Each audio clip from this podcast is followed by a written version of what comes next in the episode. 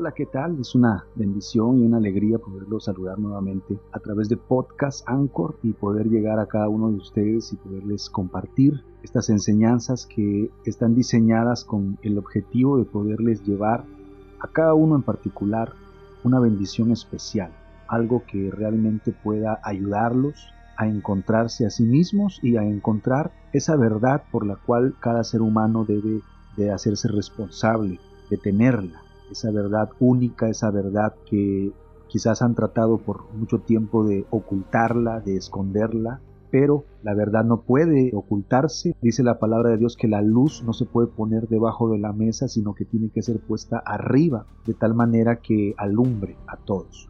Y hemos venido a lo largo de los primeros tres episodios llegando a una fase, a una parte, a una etapa de lo que es esta enseñanza, de este conocimiento muy importante a una parte elemental, a una parte que tiene que ver con todo lo que como seres humanos nosotros necesitamos conocer. Estamos hablando de un tema que va más allá del ámbito religioso, más allá del ámbito de tu creencia personal, porque pues todos tenemos eh, la libertad de escoger en qué creer. La libertad de credo es algo que se practica al menos aquí en el país donde yo vivo, que es México. La libertad de credo es algo que está vigente para todo ciudadano, todo ciudadano puede decidir en qué creer. Pero pues más allá del tema de las leyes humanas, más allá del tema de las leyes que pone el hombre, tenemos nosotros que comprender que hay una verdad que es innegable, que es una verdad que nos obliga a entrar en una dimensión de conocimiento en la cual tenemos que poner todas las cosas en, su respectivo orden. Hoy que platicaba con un amigo con respecto a estos temas que estamos compartiendo, hablábamos de, de tantas cosas ¿no? que se dicen, que se comparten a lo largo de las redes sociales, de los medios masivos de comunicación, prensa, radio, televisión. Y son cosas que muchas de ellas carecen de todo respaldo, no solo científico, no solo histórico, sino muchas veces carece hasta de todo sentido común. Entonces tenemos nosotros que ser cuidadosos y tener la capacidad de poder escuchar todo, pero poder realmente diferenciar entre lo que es y lo que no es, entre lo que es verdad y lo que no es verdad. Y hablando de esto, pues llegábamos a, a la conclusión de que efectivamente hay ideas que se han difundido porque eso es lo que le conviene a, ciertos grupos en el mundo que, que, sea la que se difunda, que esa sea la información que se difunda y de alguna manera a propósito se busca que se oculten verdades que están allí en las escrituras, no solo en la Biblia, en la literatura cristiana o en la literatura judía, sino en todas las culturas hay verdades expresas muy claras.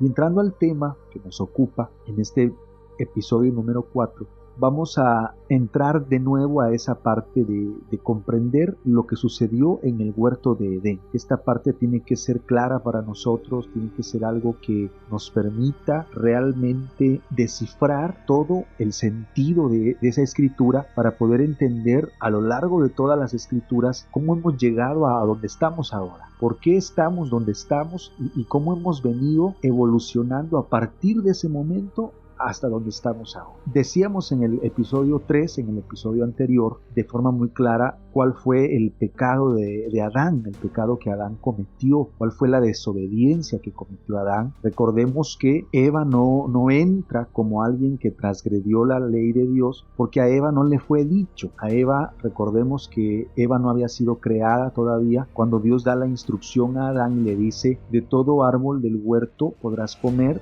pero del árbol que está en medio del huerto no comerás ni le tocaréis, dice, para que no muráis. Entonces Adán recibe esta encomienda, este mandato, esta instrucción de parte de Dios y él seguramente cuando ya Eva es creada, es muy probable, es muy seguro por lógica de que él le compartió a Eva que él tenía prohibido comer del árbol que está en medio del huerto, que no se podía comer, que él en lo personal, él no podía comer de ese árbol. Sin embargo, vemos en el capítulo 3, y quiero darle lectura al capítulo 3, voy a darle lectura a todo el capítulo, que es parte de lo que vamos a hablar hoy, todo el capítulo 3 lo vamos a ir descifrando paso a paso, verso a verso, pero quiero darle una introducción dándole lectura a los 24 versos que están escritos en este capítulo número 3. Dice, desobediencia del hombre Pero la serpiente era astuta más que todos los animales del campo que Jehová Dios había hecho, la cual dijo a la mujer, que Dios os ha dicho, no comáis de todo árbol del huerto. Y la mujer respondió a la serpiente, del fruto de los árboles del huerto podemos comer, pero del fruto del árbol que está en medio del huerto, dijo Dios, no comeréis de él, ni le tocaréis, para que no muráis. Entonces la serpiente dijo a la mujer, no moriréis, sino que sabe Dios que el día que comáis de él, serán abiertos vuestros ojos y seréis como Dios, sabiendo el bien y el mal. Y vio la mujer que el árbol era bueno para comer y que era agradable a los ojos y árbol codiciable para alcanzar la sabiduría. Y tomó de su fruto y comió y dio también a su marido el cual comió así con él. Entonces fueron abiertos los ojos de ambos y conocieron que estaban desnudos. Entonces cosieron hojas de higuera y se hicieron delantales. Y oyeron la voz de Jehová Dios que se paseaba en el huerto al aire del día, y el hombre y su mujer se escondieron de la presencia de Jehová Dios entre los árboles del huerto. Mas Jehová Dios llamó al hombre y le dijo, ¿dónde estás tú? Y él respondió, oí tu voz en el huerto y tuve miedo, porque estaba desnudo y me escondí. Y Dios le dijo, ¿quién te enseñó que estabas desnudo? ¿Has comido del árbol de que yo te mandé no comieseis? Y el hombre respondió, la mujer que me diste por compañera me dio del árbol y yo comí. Entonces Jehová Dios dijo a la mujer, ¿qué es lo que has hecho? Y dijo la mujer, la serpiente me engañó y comí. Y Jehová Dios dijo a la serpiente, por cuanto esto hiciste, maldita serás entre todas las bestias y entre todos los animales del campo. Sobre tu pecho andarás y polvo comerás todos los días de tu vida. Y pondré enemistad entre ti y la mujer y entre tu simiente y la simiente suya. Esta te herirá en la cabeza y tú le herirás en el calcañar. A la mujer dijo, multiplicaré en gran manera los dolores en tus preñeces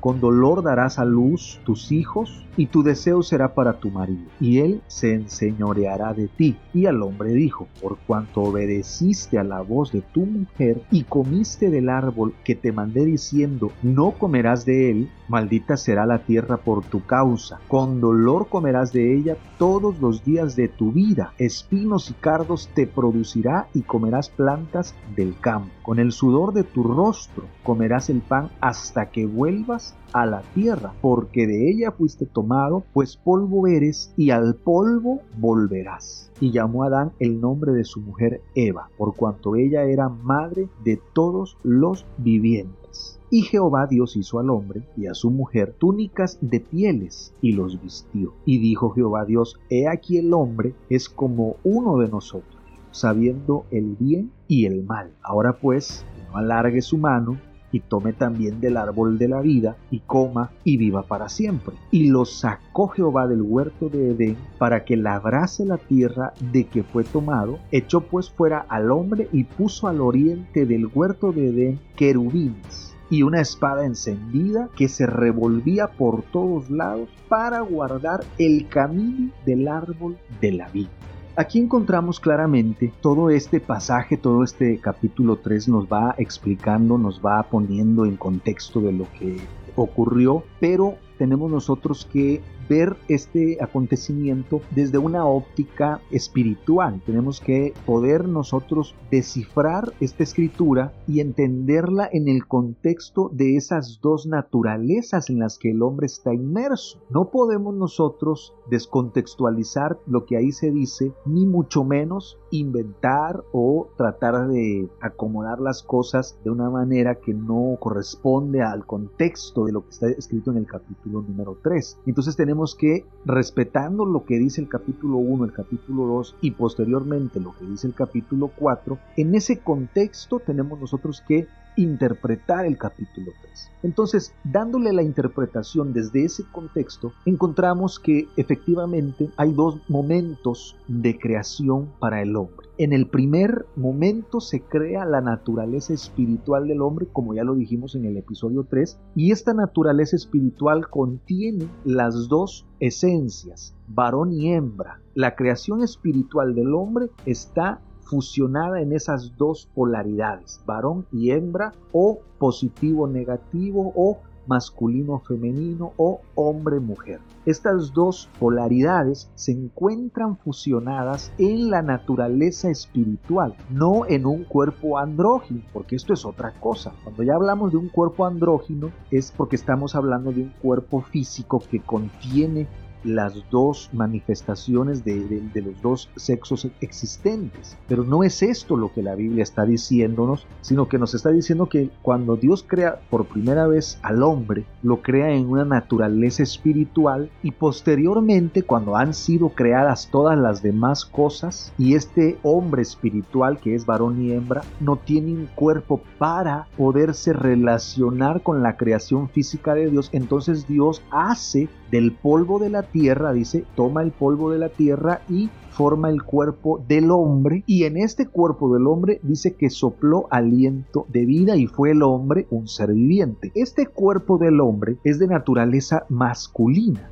El hombre no tiene la naturaleza física femenina. Es solamente un hombre varón en el cuerpo físico, pero en su naturaleza espiritual es varón y hembra. Es decir, el exterior, lo físico, lo, visible, lo que está relacionado directamente con la materia, es totalmente varón, pero lo que reside, el espíritu que está dentro de esta envoltura física que es el cuerpo del hombre, es de naturaleza varón y hembra. Entonces Dios más adelante dice, no es bueno que el hombre esté solo, le haré ayuda idónea. Y dice que hace caer un sueño profundo sobre Adán y Adán se duerme y ya dormido toma una de sus costillas, que lo que realmente está diciendo la Biblia es que toma de su genética, de la genética del hombre, de, su ADN, de su, vamos a decir así, de su composición genética. Dios toma una parte de los genes de Adán y con esos genes de Adán hace el cuerpo de Eva. Notemos ahí que no dice que haya vuelto Dios a tomar, habiendo tanta tierra, tanto polvo en el planeta, no dice que entonces Dios tomó ahora otra vez polvo y hizo el cuerpo de la mujer, sino que lo desprende del cuerpo ya hecho del hombre, lo desprende de manera genética de la parte genética la espiral genética de Adán y de esa genética de Adán, de ese ADN de Adán, forma el cuerpo de la mujer.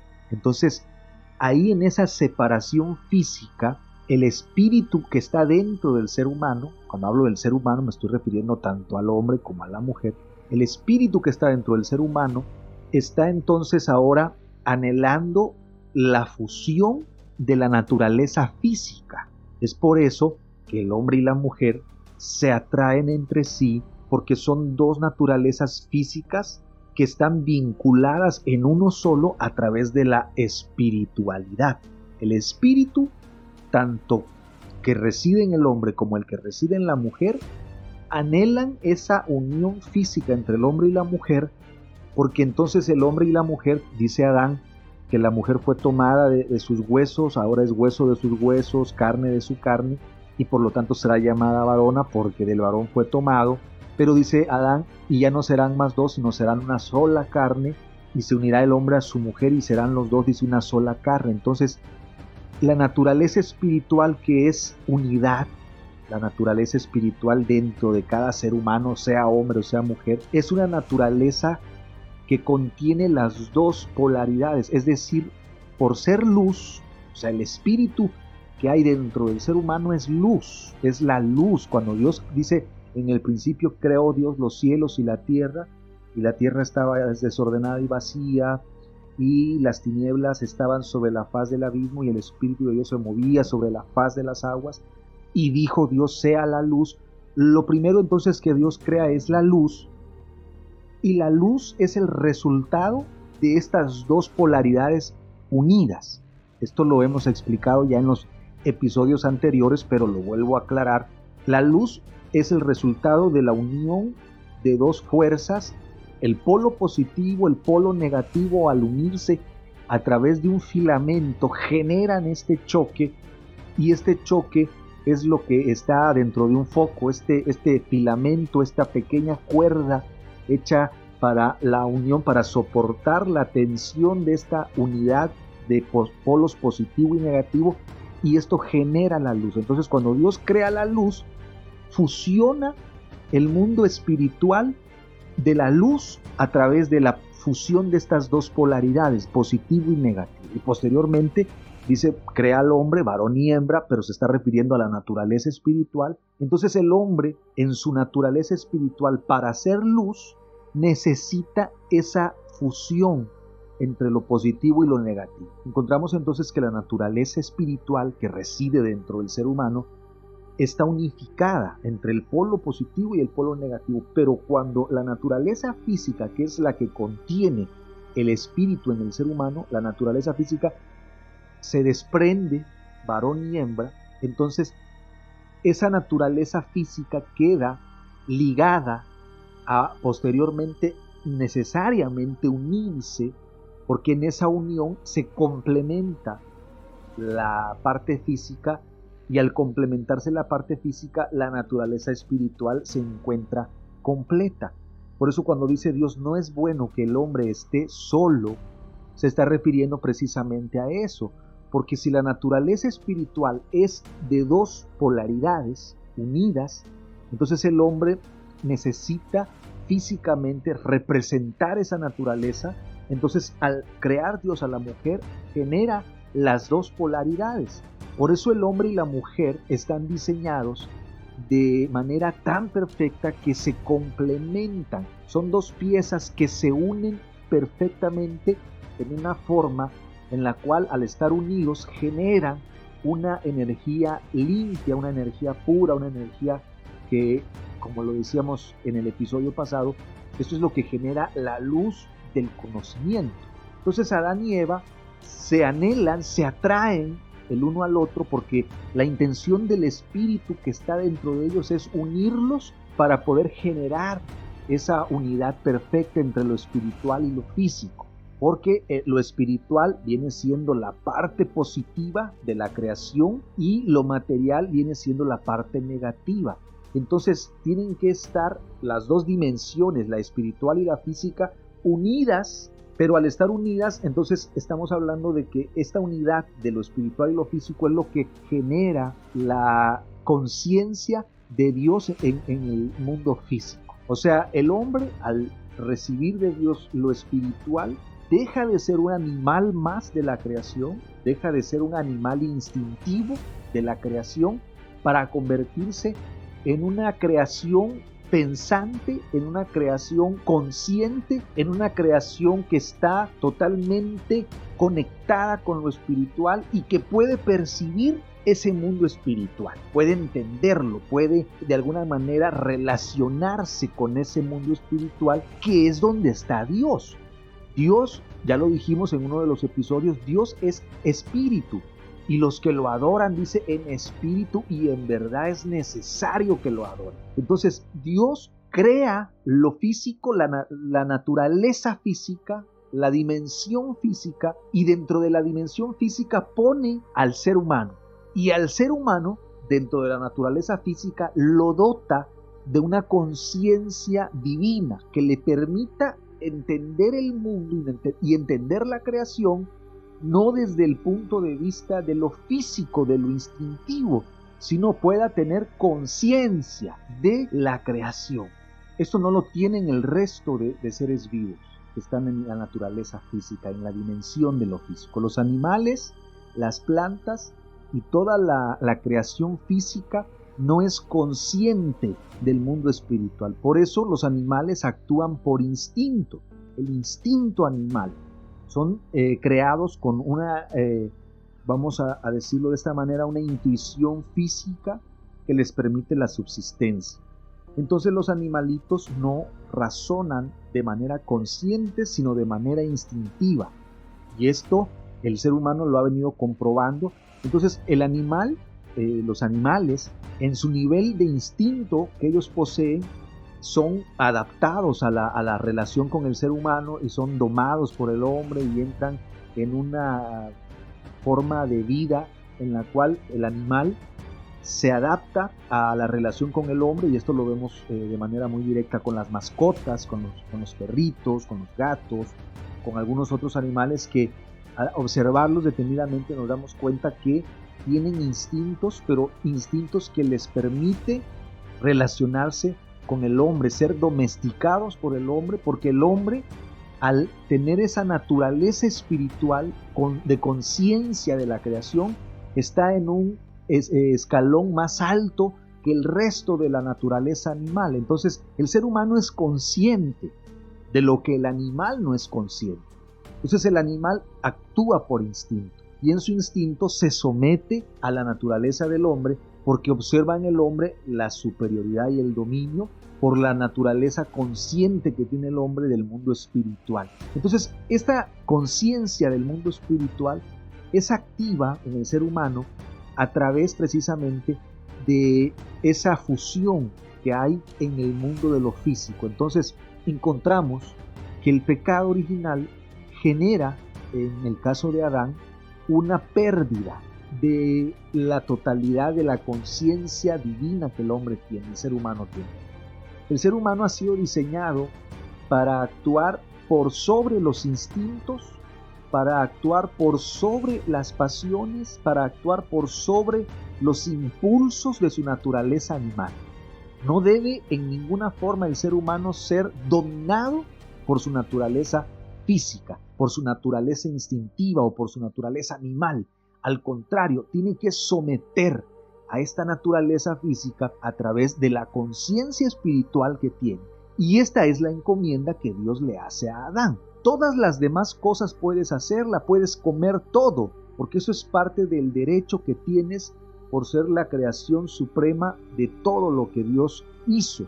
Pero hay algo que te puede provocar un placer, pero te va a dañar, te va a hacer daño a ti mismo, te va a generar un problema en tu desarrollo físico, en tu salud física, te va a deteriorar, te va a menguar, te va a debilitar, te va de alguna manera te va a dar para abajo, te va a bajar el nivel en el cual es requerido que estés. Pero el hombre, el hombre no obedece a este mandato divino, a este mandamiento que Dios le está dando y cae de ese nivel de supraconciencia que tiene, porque al estar el hombre dominando su naturaleza física, está en un estado elevado de conciencia, es capaz de percibir a Dios y percibirlo sin ningún tipo de culpa, porque el hombre no tenía culpa, no tenía, no cometía nada contra sí mismo, no se estaba haciendo daño a él ni estaba dañando a nadie más. Entonces, al, estar en ese estado de pureza, el hombre es consciente de la naturaleza de Dios y le permite relacionarse libremente con Dios porque al no haber culpa no hay ninguna interrupción entre Dios y el hombre y el hombre de manera libre puede eh, hablar con Dios eh, de manera sin ningún tipo de pena, sin ningún tipo de vergüenza. Pero una vez que el hombre accede a caer en ese instinto físico eh, motivado por su mujer, porque esto fue así, esto es lo que la Biblia dice. Esto es algo que tenemos nosotros que comprenderlo, que eh, descifrarlo, porque está allí, no, no, estamos añadiendo ni estamos trayendo eh, textos de otros lados para darle la interpretación que le estamos dando. La Biblia lo dice claramente, entonces lo que hacemos mal es cuando tratamos de descifrarlo sin entender estas dos naturalezas. Decir de una manera clara, decir que, la serpiente era otro personaje y que pertenecía a otro linaje y que era de otro tipo de, raza y que pertenecía, eso entonces excluiría al hombre de cualquier pecado relacionado a, ese acto. Ese acto es culpa del hombre porque cuando la Biblia está hablando de la naturaleza de la serpiente, cuando la Biblia habla de la serpiente, ya lo expliqué en el episodio pasado, pero hoy lo quiero ahondar, está refiriéndose a la naturaleza física del ser humano. Es decir, y lo vuelvo a, reiterar, todos los seres humanos somos serpientes. ¿En qué sentido? En el sentido físico. Todos pertenecemos a la naturaleza física y estamos obligados a estar en el plano de lo terrenal, forzosamente. Por eso cuando Dios le dice al hombre, no comerás porque el día que comas ciertamente morirás. ¿A qué murió el hombre? Porque Adán no muere, o sea, vemos que come y no muere. ¿Mintió Dios? No, no mintió Dios. Entonces, ¿qué es lo que, lo que tenemos que hacer? Es interpretar lo que Dios le estaba diciendo. ¿Qué fue lo que murió en Adán? Murió en Adán esa capacidad de poderse relacionar directamente con Dios sin ningún tipo de obstrucción, sin ningún tipo de impedimento, sin ningún tipo de barrera. Entonces el hombre tenía la libertad para hablar con Dios y no había nada que lo estorbara, que lo entorpeciera esa, esa relación. Pero una vez que el hombre cede al instinto físico y derrama su semilla y entra en este estado, el hombre muere a esa relación personal que tenía con Dios y queda excluido de esa libre relación que tiene el hombre con Dios. ¿Por qué? Porque el hombre ya se autodestruyó. El hombre ya actuó basado en su instinto animal, aún a pesar de autodestruirse. Y el que es capaz de autodestruirse será capaz de destruir a su prójimo, de destruir a los demás. ¿Por qué? Porque si es capaz de hacerse daño a sí mismo, cuánto más no hará daño a otro. Eso es lo que, esa era la importancia de no comer de ese. Esa era la importancia de que el hombre no comiera de ese placer. ¿Por qué? Porque el hombre al comer de eso, por un instante de disfrute, pierde energía, pierde vida, pierde salud, pierde componentes que están en su cuerpo diseñados para darle vitalidad, vigor, fuerza, capacidad, conexión con Dios. Entonces el hombre está encargado por Dios de mantener esa semilla dentro de sí. ¿Por qué? Porque al no probar de ese fruto, el hombre entonces está demostrando que es capaz de renunciar a un placer con tal de respetar la ley de la conciencia divina. Dios le dice al hombre, voy a dejar que te conectes conmigo siempre y cuando vivas por sobre tu naturaleza física. Si tú eres dominado por tu naturaleza física, entonces perderás tu derecho a comunicarte conmigo. Porque yo quiero comunicarme con el ser humano, dice Dios, pero me quiero comunicar en un nivel supraconsciente, no en un nivel bestial. El hombre tiene que entender esa parte, o sea, Dios quiere comunicarse con el hombre, quiere comunión con el hombre, porque en esa comunión también Dios se manifiesta y, y se expresa pero no se comunica a Dios, no entra en relación cuando el hombre es llevado por su instinto animal y a través de su instinto animal codicia, a través de su instinto animal mata, roba, hace cosas indebidas, daña a su prójimo, destruye y hace todo lo malo aquí en la creación. Entonces, ¿qué es lo que Dios está diciéndole al hombre? Vas a poder tener comunión conmigo, vas a tener una relación estrecha conmigo, una relación cercana, pero va a depender de tu conciencia, que tu conciencia se encuentre limpia. Si tu conciencia se ensucia, entonces tu conciencia te va a impedir accesar al mundo donde yo estoy, porque el mundo donde Dios está es pura luz. Entonces cuando entra la conciencia espiritual para entrar al lugar donde Dios habita, tenemos que estar limpio. Por eso dice, ¿quién subirá al monte del Señor? El limpio de manos y puro de corazón, el que no ha elevado su mente a cosas vanas ni jurado con engaño. Entonces pone una serie de restricciones. Entonces, ¿por qué encontramos los diez mandamientos? Porque los diez mandamientos son formas en las cuales Dios le dice al hombre, estas cosas te degradan de tu naturaleza espiritual, de tu conciencia espiritual, te reducen a una naturaleza animal. Si tú matas, estás portándote como un animal inconsciente. Si tú robas, te estás portando como un animal inconsciente. Si tú dañas, mientes, haces una serie de cosas indebidas a tu alrededor, estás dándole rienda suelta a tu naturaleza física, que es la que está desligada de lo espiritual, y tu naturaleza física entonces empieza a actuar y actuar al grado de que te autodestruyes. Por eso el mandamiento de amarnos a nosotros mismos no existe. Dice los mandamientos, amarás a Dios por sobre todas las cosas y a tu prójimo como a ti mismo. Entonces, después de amar a Dios, al que hay que amar es a uno mismo. Yo no puedo llegar a amar a mi prójimo después de amar a Dios sin pasar por el amarme a mí mismo. Y cuando hablamos de amarnos a nosotros mismos, no estamos hablando de un eh, egocentrismo, ni estamos hablando de un narcisismo, ni estamos hablando de autosatisfacernos, estamos hablando del amor hacia nosotros mismos. O sea, si yo me amo, me cuido. Si yo me cuido, protejo, lo primero que voy a proteger es mi cuerpo.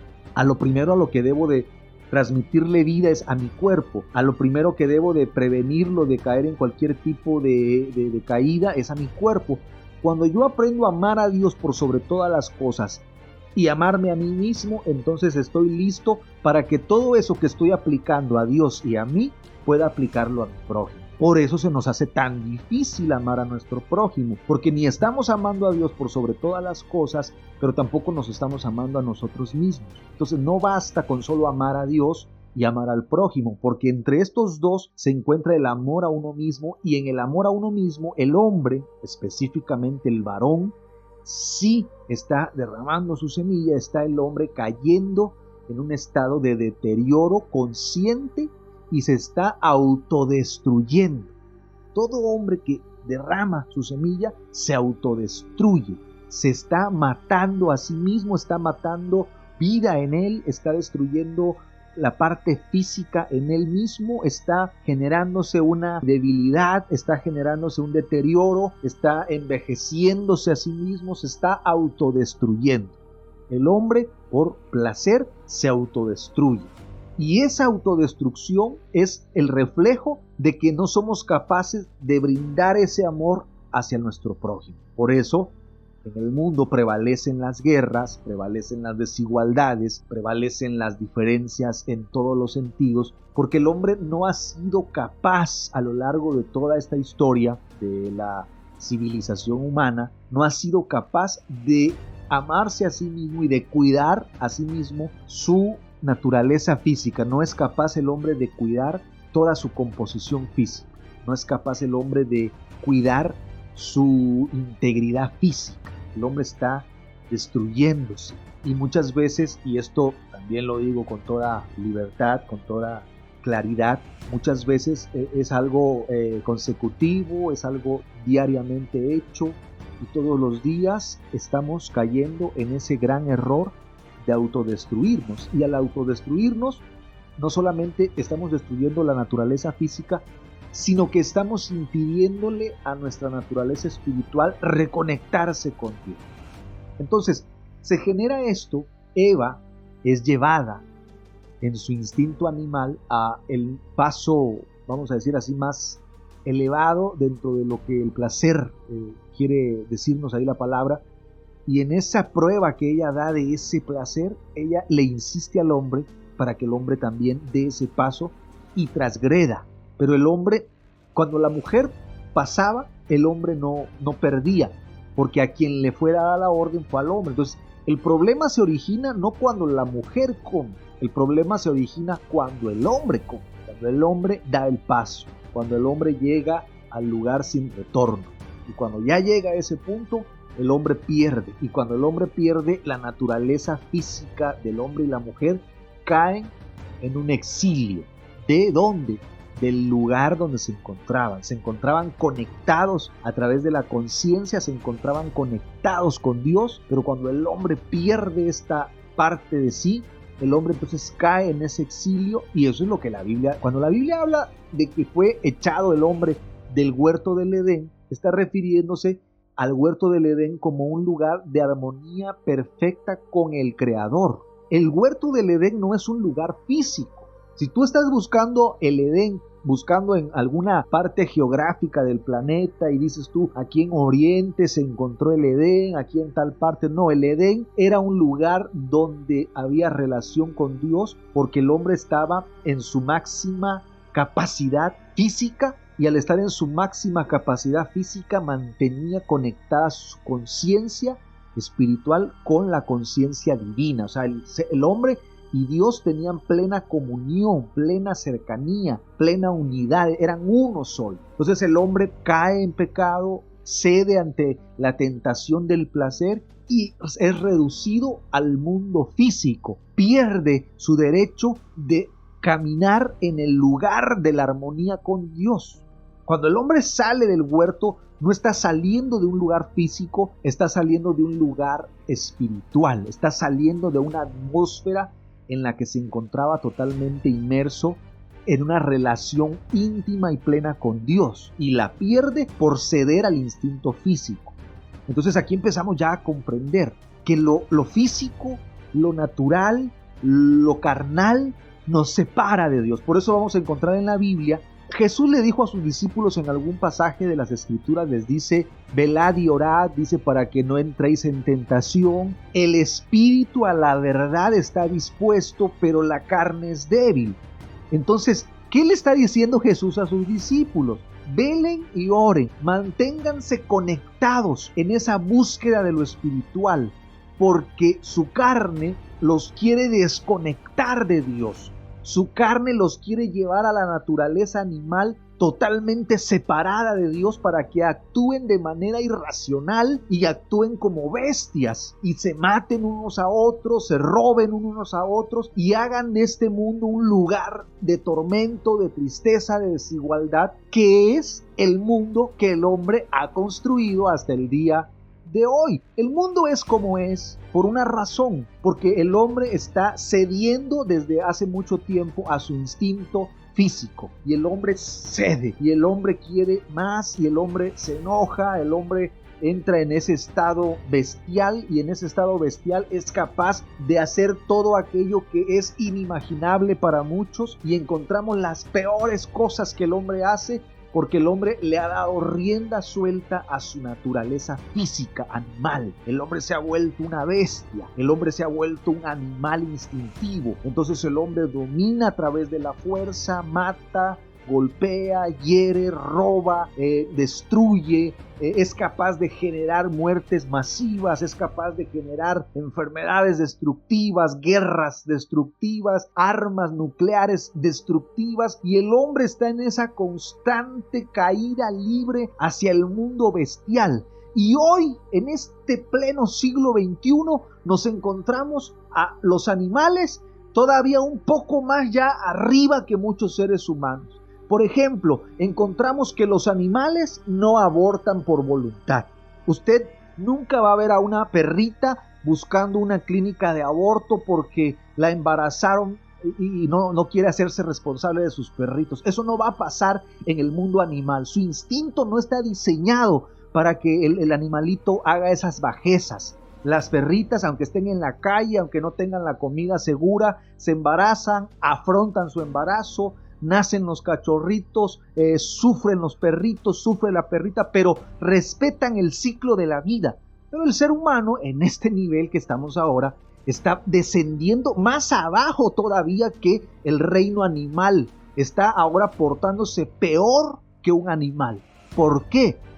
Porque e, esa era la otra cara de la moneda. Así como somos capaces de dominar a la creación, al reino animal, a través de la conexión con lo espiritual, somos capaces de degradarnos más abajo de la naturaleza bestial del instinto. ¿Por qué?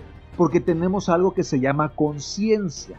Y al ser conscientes, queremos tomar el libre albedrío que Dios nos ha dado para decidir y decidir lo malo. El animalito no decide. El, el animal es obediente a su instinto. Un león si ya comió, ya está lleno, pueden pasearse a su alrededor las presas y no las va a matar, no las va a atacar, no les va a hacer nada porque él está lleno, él solo mata cuando tiene hambre.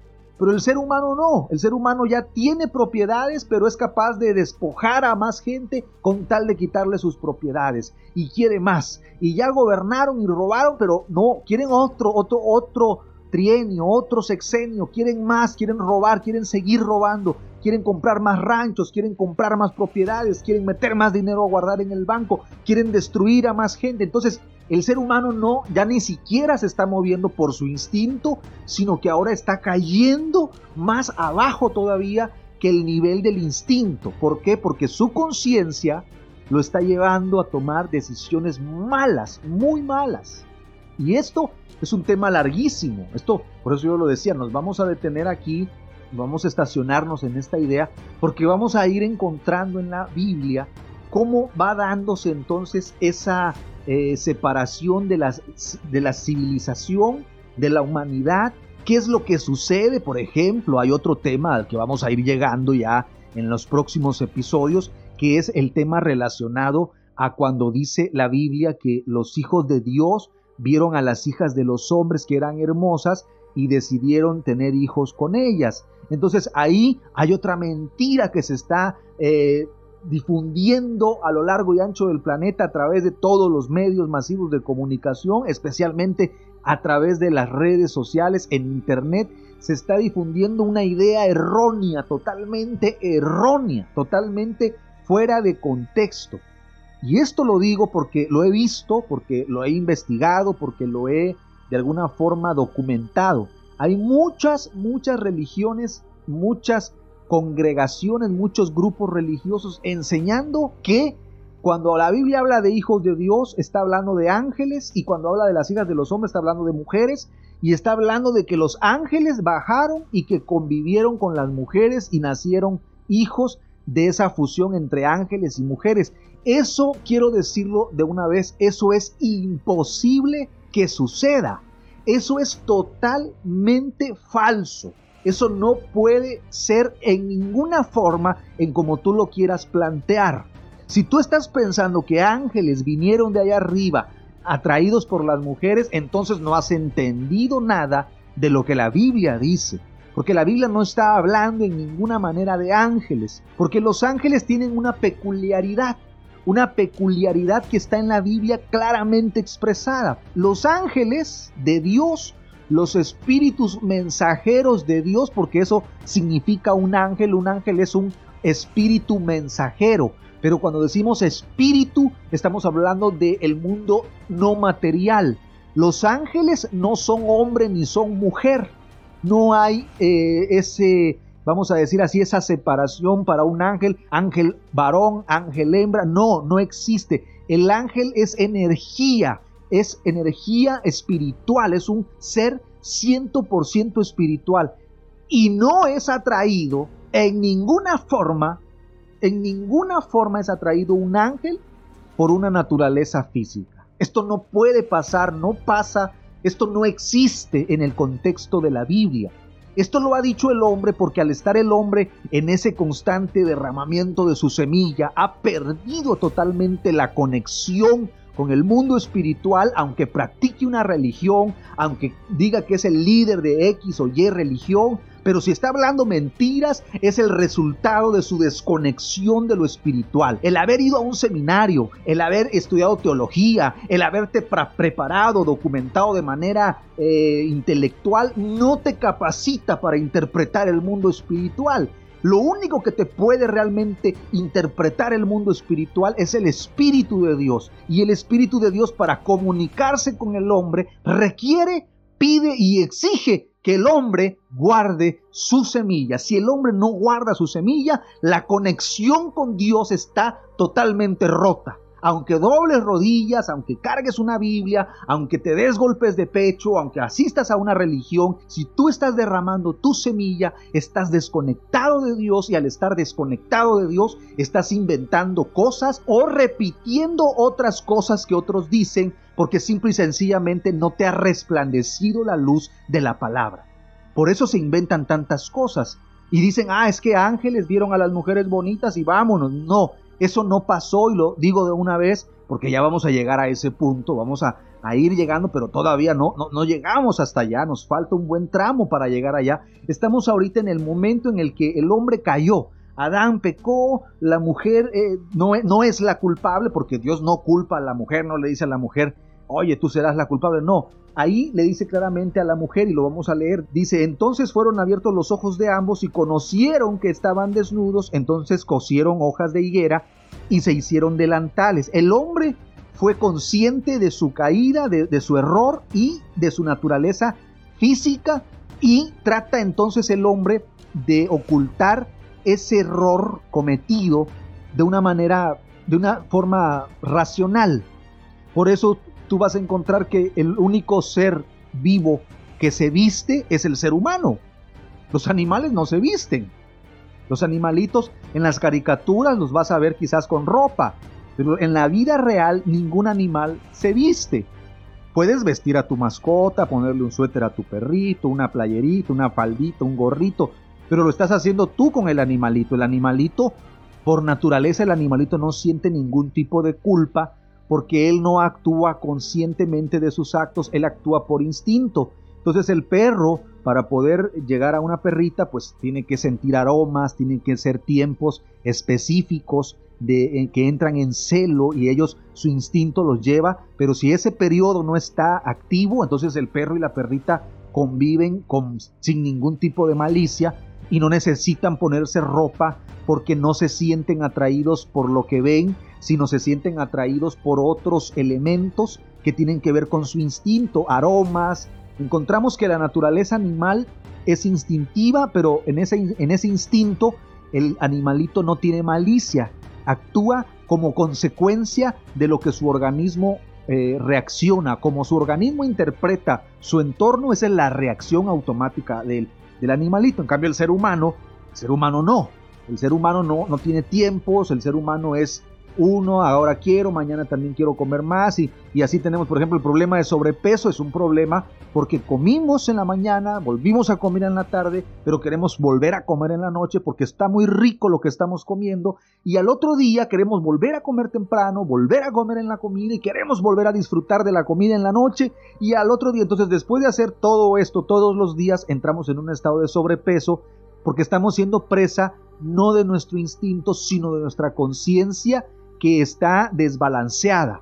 Nuestra conciencia, como nos permite decidir, entonces decidimos comer una, dos, tres, hasta cuatro o cinco veces. Y el pastelito y el refrigerio y un bocadillo. Entonces, ¿por qué? Porque como decidimos conscientemente, entonces ya no es el instinto, sino la conciencia que está caída, que está apegada a lo físico, la que nos está autodestruyendo en todos los sentidos. Entonces, encontramos ya para ir finalizando, dice que oyeron la voz de Jehová que se paseaba en el huerto al aire del día y el hombre y su mujer se escondieron de la presencia de Jehová Dios entre los árboles del huerto. Mas Jehová llamó al hombre y le dijo, ¿dónde estás tú? No es porque Dios no supiera dónde estaba Adán, sino le está diciendo, ¿dónde estás tú? O sea, Dios le está haciendo consciente al hombre que el hombre ha sido ya excluido de su comunión con él. Lo de sacarlo del huerto ya fue como parte de, vamos a decir así, del protocolo. Pero realmente el hombre ya se había autoexcluido. El hombre, al saber que había comido ya de lo que no debía haber comido, el hombre ya se escondió. Entonces le dice Dios, ¿dónde estás tú? Y él respondió, oí tu voz en el huerto y tuve miedo porque estaba desnudo y me escondí.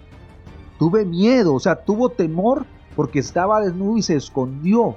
O sea, el hombre entonces fue consciente de que su naturaleza física lo separaba de Dios, no, su no lo espiritual, lo que lo separaba de Dios era su naturaleza física. Dice, y Dios le dijo, ¿quién te enseñó que estabas desnudo? ¿Has comido del árbol de que yo te mandé no comieses? ¿Has probado lo que te dije que no? O sea, ahora eres consciente de tu desnudez porque entonces comiste de lo que no debiste haber comido. Y el hombre le respondió, la mujer que me diste por compañera me dio del árbol y yo comí. Escucha bien cómo el hombre en su, en su conciencia humana, física, trata de aventarle, como dijéramos, la papa caliente a Eva, ¿no? Pero también a Dios, como diciéndole, la mujer que tú me diste me dio que yo comiera. O sea, como diciendo, si no me hubieras dado esta mujer, yo no hubiera comido. Cuando en realidad el hombre tenía una mujer porque no era bueno que estuviera solo, pero lo que tenía el hombre que haber hecho era respetar lo que Dios le había mandado. No ahora tratar de justificarse y diciendo es que tú me diste una mujer y esa mujer que tú me diste me ha dado de comer. No, no va por ahí. O sea, el hombre está justificando algo que no tiene justificación. Entonces Jehová le dijo a la mujer, ¿qué es lo que has hecho? Y dijo la mujer, la serpiente me engañó y comí. Dice la mujer, es que mi naturaleza física, mi instinto, mis eh, emociones humanas me hicieron sentir que debía comer y comí. Y al comer, pues también le dije a él que estaba bien comer y también comió. O sea, eso es lo que le está diciendo la mujer. Entonces Jehová Dios dijo a la serpiente. Ah, entonces a la, a la serpiente vemos que ya no le pregunta de nuevo. Ya no le dice a la serpiente, ¿por qué hiciste esto? Y la serpiente, bueno, pues es que fíjate, no, sino que se va directo a condenar la, a la serpiente y le dice, y Jehová Dios dijo a la serpiente, por cuanto esto hiciste, maldita serás entre todas las bestias. Por eso yo te explicaba que el hombre llega a grados más bajos que cualquier otro animal porque fue maldito el hombre físico, el hombre natural, el hombre animal fue maldito. Dice, maldita serás entre todas las bestias y entre todos los animales del campo. Sobre tu pecho andarás y polvo comerás todos los días de tu vida. Quiere decir que al hombre físico lo destinó Dios a no tener contacto alguno con Dios. La naturaleza física no puede en ninguna... Por eso el hombre dice, es que yo quiero ver a Dios, no lo vas a ver con tus ojos físicos. Es que yo quiero tocar a Dios, no lo vas a poder tocar con tus manos físicas. No lo podemos ni siquiera sentir de la manera física porque el, el ser físico está totalmente maldito por Dios, destinado a estar en el polvo de la tierra, andar sobre su pecho, es decir, boca abajo, dándole la espalda al mundo espiritual, el ser humano físico. Por eso el ser humano que está desconectado de su conciencia espiritual vive una vida 100% instintiva, 100% animal, 100% alejada de todo el concepto de la espiritualidad. Le dice entonces, por cuanto esto hiciste, maldita serás entre todas las bestias, entre todos los animales del campo, sobre tu pecho andarás y polvo comerás todos los días de tu vida. Vivirás en una forma terrenal totalmente. Esto se lo está diciendo a la serpiente, pero eh, ¿cómo debemos nosotros interpretarlo? Se lo está diciendo al ser humano físico, hombre y mujer. Nada de que la mujer, nada de que solo al hombre, no. A la naturaleza humana física le está, la está tratando Dios como a una serpiente y le está diciendo, maldita serás. La naturaleza, por eso es que todos los seres humanos, absolutamente todos, de la familia que seamos, del linaje que seamos, de lo que digamos que somos, todos los seres humanos físicamente estamos en una maldición en la cual no podemos nosotros físicamente relacionarnos con Dios. Y entre más físicamente actuamos, más nos hundimos porque más nos alejamos de Dios y el hombre está llegando a un nivel crítico en este último tiempo. Y luego dice, y Jehová dijo a la serpiente, le dice todo esto, pero dice el verso 15, y pondré enemistad entre ti y la mujer y entre tu simiente y la simiente suya. Esta te herirá en la cabeza y tú le herirás en el calcañar. Es decir, la naturaleza física herirá a la naturaleza espiritual en el calcañar. ¿Por qué en el calcañar? Porque la naturaleza física eh, está totalmente desconectada de lo espiritual. Y la mujer espiritual es la que está conectada con lo espiritual. Entonces, la naturaleza física hiere el calcañar de la naturaleza espiritual. ¿Cómo? Por eso es imposible que el hombre no caiga, porque estamos tan inmersos en lo físico que por más que tratamos de ser gente lo más bien portada que se pueda, cometemos errores, caemos, fallamos, eh, cometemos una serie de, de, equivocaciones, porque estamos tan conectados en lo físico que no podemos llegar a estar totalmente libres de lo físico, porque no se puede. Estamos ligados a la naturaleza física, por eso dice que la conexión se da, que la serpiente muerde, dice el calcañar de la naturaleza espiritual, y la naturaleza espiritual, que es la que está representando aquí la mujer, herirá en la cabeza, es decir, la conciencia espiritual hiere la naturaleza física del ser humano, o sea, los pensamientos instintivos del hombre son sometidos por medio de la conciencia espiritual. Es esa lucha que hay entre lo que mi instinto animal me dice que haga y lo que la conciencia espiritual me dice que haga. Entonces hay esta lucha, la serpiente mordiendo el calcañar de la mujer y la mujer pisando la cabeza de la serpiente. Esa es la lucha entre las dos naturalezas, la física y la espiritual. Pero dice a la mujer, entre tu simiente y la simiente suya, esta te herirá en la cabeza y tú le herirás en el calcañar. A la mujer dijo, Multiplicaré en gran manera los dolores en tus preñeces. Con dolor darás a luz los hijos y tu deseo será para tu marido y él se enseñoreará de ti. Entonces le dice a la naturaleza espiritual de la mujer, porque fue donde se originó la caída. Le dice, por cuanto esto hiciste, entonces la diferencia se va a notar en el mundo físico. Entonces vemos que en el mundo físico, eso es lo que hoy, hoy, hoy se discute tanto y se habla tanto de este tema del feminismo, porque efectivamente el hombre durante toda la historia ha subordinado a la mujer. Esto no es algo que las mujeres estén inventando y que esto sea mentira, no, o, que el machismo, no. Esto es una cuestión que ha estado pasando desde el principio hasta hoy. Todo el tiempo ha sido así, pero no ha sido así solo por, por ser así. Dios quería igualdad entre el hombre y la mujer físicos, pero al ser la naturaleza física de la mujer la que propicia que la naturaleza física del hombre caiga de esa conexión divina, entonces el hombre queda en la misma categoría en la que están los animalitos. Por eso, si tú ves, por ejemplo, tú ves el, el león, el león y la leona, hay una diferencia entre el león y la leona. El león tiene una gran cabellera, la leona no tiene cabellera. El león está echado y la leona está cazando. ¿Por qué? ¿Por qué, por ejemplo, el gallo en un gallinero hay 10 gallinas y un solo gallo? Y el gallo hace eh, el acto con las 10 gallinas y las somete. O sea, el hombre no iba a ser igual al resto de la creación física de los seres eh, animales, pero la mujer al permitir que este acto se diera, que la naturaleza física lograra llevar a la caída, a la desconexión, entonces el hombre y la mujer quedaron en la misma plataforma en la que están el resto de animalitos.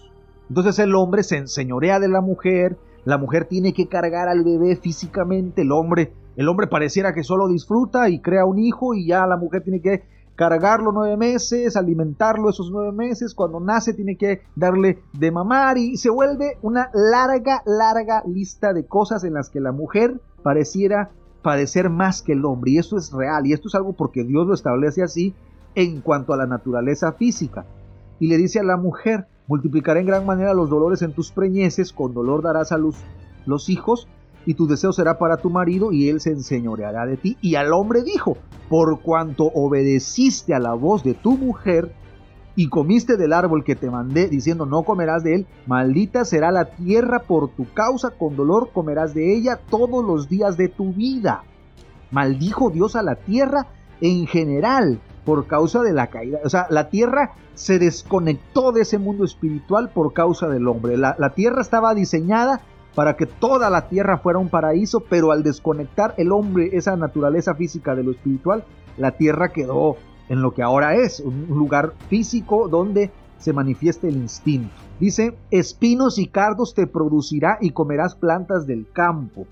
Con el sudor de tu rostro comerás el pan hasta que vuelvas a la tierra, porque de ella fuiste tomado, pues polvo eres y al polvo volverás. O sea, le dice al hombre, quedarás inmerso en una vida física donde naces, creces, te reproduces y mueres. Naces, creces, te reproduces y mueres. Naces, creces, te reproduces y mueres. Y llamó a Adán el nombre de su mujer Eva por cuanto ella era madre de todos los vivientes. Y Jehová Dios hizo al hombre y a su mujer túnicas de pieles y los vistió.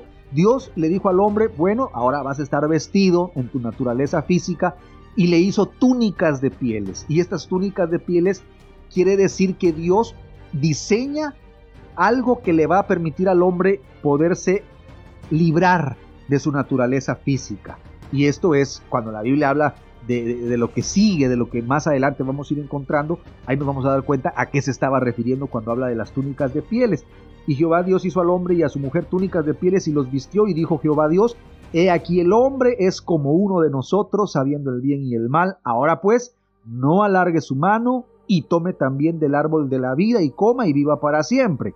Y lo sacó Jehová del huerto del Edén, es decir, la conciencia espiritual del hombre ya no estará a menos que el hombre la busque.